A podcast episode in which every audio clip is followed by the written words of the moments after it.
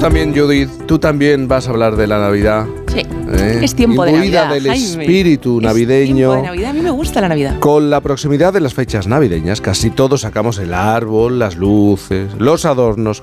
Compramos y comemos polvorones. Comemos mucho polvorón, mucho turrón. Pero Judith, eh, no o no solo. Nuestra filóloga saca errores frecuentes, dudas que en lo lingüístico nos asaltan con la llegada de la Navidad. Ilústranos, por favor. Es tiempo de dudas navideñas, Jaime.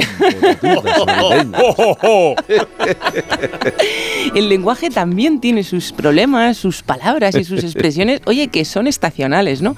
Hay fallos pues que son más de primavera y los hay más de Navidad. Eh, ahora nos llegan especialmente, bueno, pues algunas dudas que nos asaltan ahí, como dices, cuando comemos el turrón Oye, por ejemplo, cuando nos ponemos a escribir felicitaciones navideñas. Además, yo creo, no sé cómo lo veis vosotros, pero yo creo que poco se habla, ya os lo digo, del cambio profundo que han experimentado nuestras felicitaciones de Navidad desde aquellas tarjetas más clásicas ¿no? que enviábamos por correo postal hasta toda la gama de opciones y canales de felicitación que hay ahora pues vía redes sociales, plataformas, móviles. O sea, a ver, yo sé que hay quien sigue enviando el clásico Christmas, ¿eh? que lo dejan en el buzón y, lo siguen enviando, sé que hay quien lo conserva como una tradición, pero también hay quien se ha apuntado a estas nuevas modas, a estas nuevas modas.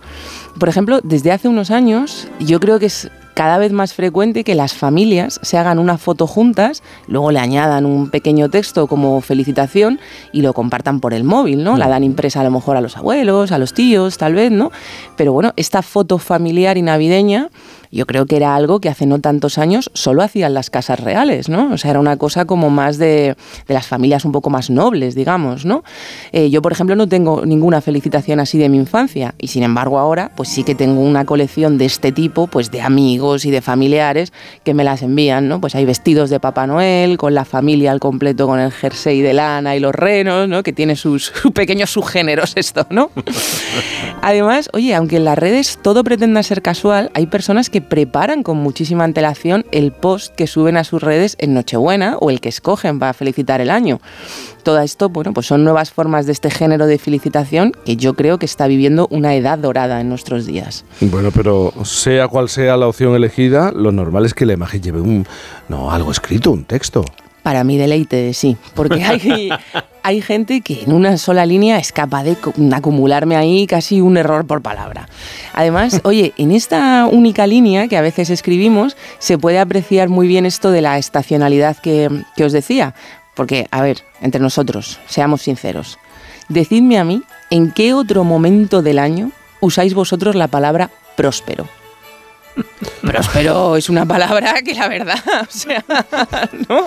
Del 1 de diciembre al 31. Sí, sí, o no, o sea, es de esas voces que el diccionario yo creo que no tendría ni que definir, se lo podría ahorrar, bastaría con decir que se utiliza junto a Año Nuevo como expresión de un buen deseo, porque es que mira que es difícil, ¿no?, verla fuera de, de esta colocación.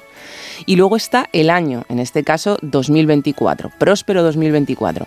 Bueno, al escribir el año, recordar que según la ortografía académica, los años no deben llevar punto, así que las cifras de, 20, de 2024, pues oye, escribidlas todas seguidas ellas sin poner un punto después del primer dos.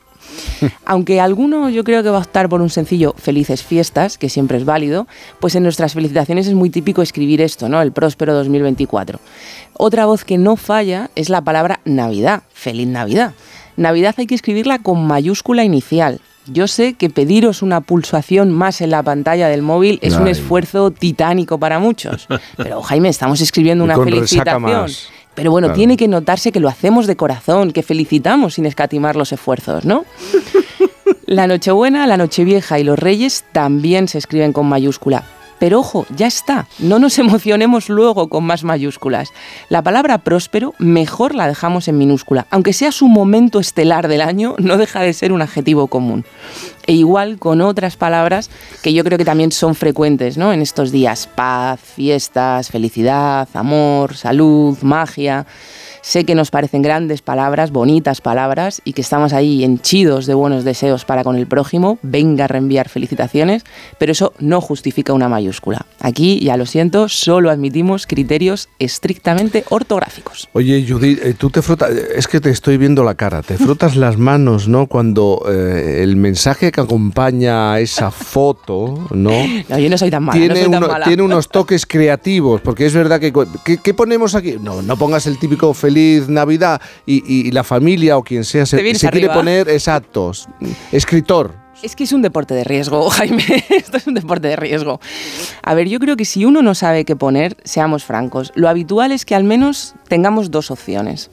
Una es reenviar a todos tus contactos la felicitación que más te haya gustado de todas las que tú ya has recibido, que esto lo hacemos mucho. Consejo extra, si vas a optar por esta opción, corrígele las erratas antes de pasársela a toda tu agenda. Y la otra opción es poner un mensaje sencillo, pero de los que siempre encajan. Feliz Navidad y próspero Y año nuevo 2024. Es un clásico, no te digo No que me no. seas Dickens. Mira, es toda la que usan, es, es- esta- este tipo de felicitación es la que usan, digamos, casi todas las instituciones, la RAE, las familias reales. Chico, a ellos les funciona. Ya está, si es que no hay que hacer nada más.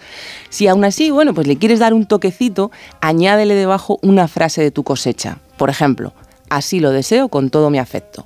Nuevamente, esto es lo que ha hecho nuestra familia real este año. Mira, es imposible de criticar, es conciso, es correcto, es moderado hasta en el cariño. Pero como la vas a mandar a toda tu agenda, como hacen las familias reales que escriben a todo su pueblo, oye, pues en el pueblo y en la agenda luego hay de todo, así que tampoco conviene excederse con el cariño. Esta funciona. Nuestra familia real, por cierto, escribe en su felicitación Año Nuevo con las iniciales en mayúscula, pero es que escriben todas las iniciales de cada palabra en mayúscula. Les viste un poco la felicitación, la tipografía clásica y esas iniciales en una letra cursiva pues tienen unos remates más elegantes en las letras.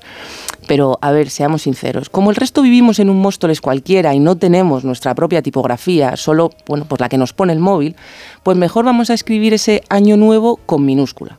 También, más que nada, porque es lo que indica que hay que hacer la RAE. Año nuevo se escribe con mayúscula cuando se refiere al día 1 de enero, la festividad, y con minúscula cuando alude a todo el año que comienza en general. Y hombre, se entiende que en nuestra felicitación pues no nos referimos solo a un día, ¿no? que felicitamos todo ese año. De todos modos, si esta frase clásica que hemos sugerido no va con vosotros, yo os doy otra opción, más canalla. Hace unos años, en una de las mejores campañas de publicidad que recuerdo, una conocida plataforma de streaming y la serie Narcos nos deseaban de corazón una blanca Navidad. Insuperable, Narcos. Ahí lo dejo. La palabra Nochebuena no suele, yo creo, salir tanto en las felicitaciones, pero sí que aparece mucho en los chats y en los mensajes de estos días, ¿no? Que solo sea para decidir en qué casa se cena esa noche. Se puede escribir en una palabra, se puede escribir en dos palabras, están admitidas y recogidas ambas, aunque lo preferible es escribirla en una sola. Y lo mismo con Nochevieja. Si pese a todo eh, optáis por escribirla en dos palabras, al menos ponedme buena y vieja también con mayúscula inicial. Hay quien pasa además eh, varias tardes, oye, montando el Belén o visitando los que hay en las Sí. ciudades. El Belén, la representación del nacimiento de Jesús, se escribe con minúscula. Solo el topónimo, la ciudad real de Belén, va con mayúscula. En minúscula. Aunque sea monumental, Jaime, Sí. que hay mucho Belén Aunque monumental el estos del- días. el del Palacio Real. Lo tienen montado fuerte. sí. con minúscula, ¿vale? Y aquí tenemos otra palabra estacional, pesebre. A ver dónde la habéis vosotros empleada comúnmente, salvo al colocar el pesebre del Belén. No es una palabra que ya yo creo que usemos tanto, ¿no? En general, En el turismo rural. en el turismo rural. De un tiempo a esta parte, yo creo, Fernando, no sé cómo lo verás tú, pero otro clásico de estas fechas es ese adorno de Papá Noel que cuelga de muchas ventanas en nuestras calles. Fernando se ríe. es increíble e inexplicable, a mí me parece, ¿eh? cómo ha triunfado ese adorno. Yo creo que se fueron los espumillones y, y Pero ha llegaron bajado ellos. mucho, ¿eh? Ha yo, lo, bajado. yo lo sigo viendo en Antes pleno- de la pandemia estaban todos los balcones. Estaban todos balcones, Yo querría que bajara, querría que bajara más. Sí. ¿Sabéis? Mira, yo en primavera, cuando camino por las calles de Madrid, siempre pienso en la letra de ese tango que dice lo de 70 balcones y ninguna flor, ¿no? Y que viene un poco pues a decir que qué le pasa a los habitantes de una ciudad cuando ves que hay un bloque de 200 casas y que en ninguna de ellas asoma una flor, ¿no? Me encanta ese tango. Pues esto no pasa con la Navidad. Podríamos versionar el tango porque 70 balcones conllevarán seguro ver 50 veces Sí, a señor. Papá Noel eh, trepando por ellos, ¿no? Flores no, pero bueno, con Papá Noel estamos a tope en estas fechas. En cualquier caso, a lo lingüístico, el plural correcto es papá, papá Noeles, ¿vale? Todo Papá Noeles, muy Eso bien. es, todo junto y con minúscula. Ese es el plural que, recomienda la RAE, ¿vale?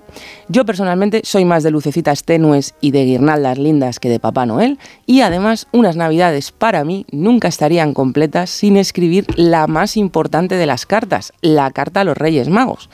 Más allá de que bueno, lo que cada uno les quiera pedir, a mí lo que me importa sobre todo es que escribáis bien la dirección para que la carta llegue efectivamente.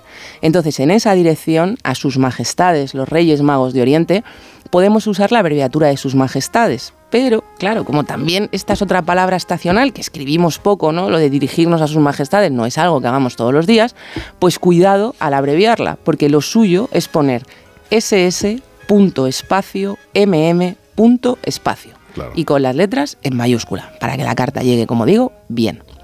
Hay una película de animación que yo veo casi todos los años mientras adorno mi casa, me encanta, el Polar Express. El prota es un niño que crece y que está justo, bueno, pues en ese paso a la madurez en el que a veces empieza a descreer de algunas cosas, ¿no? La vida adulta y sus jarros de agua fría. Esta peli me gusta sobre todo por su mensaje, y es que cualquiera puede seguir oyendo el cascabel de la Navidad, sintiendo su magia como en la infancia, si simplemente decide que lo quiere escuchar. Así que, con mayúsculas o con minúsculas, junto, separado, por correo o por WhatsApp, con muchas o con pocas palabras, esta filóloga os desea una Navidad que sobre Oh, todo oh. tenga el sonido de ese cascabel, Jaime. Oh, por favor.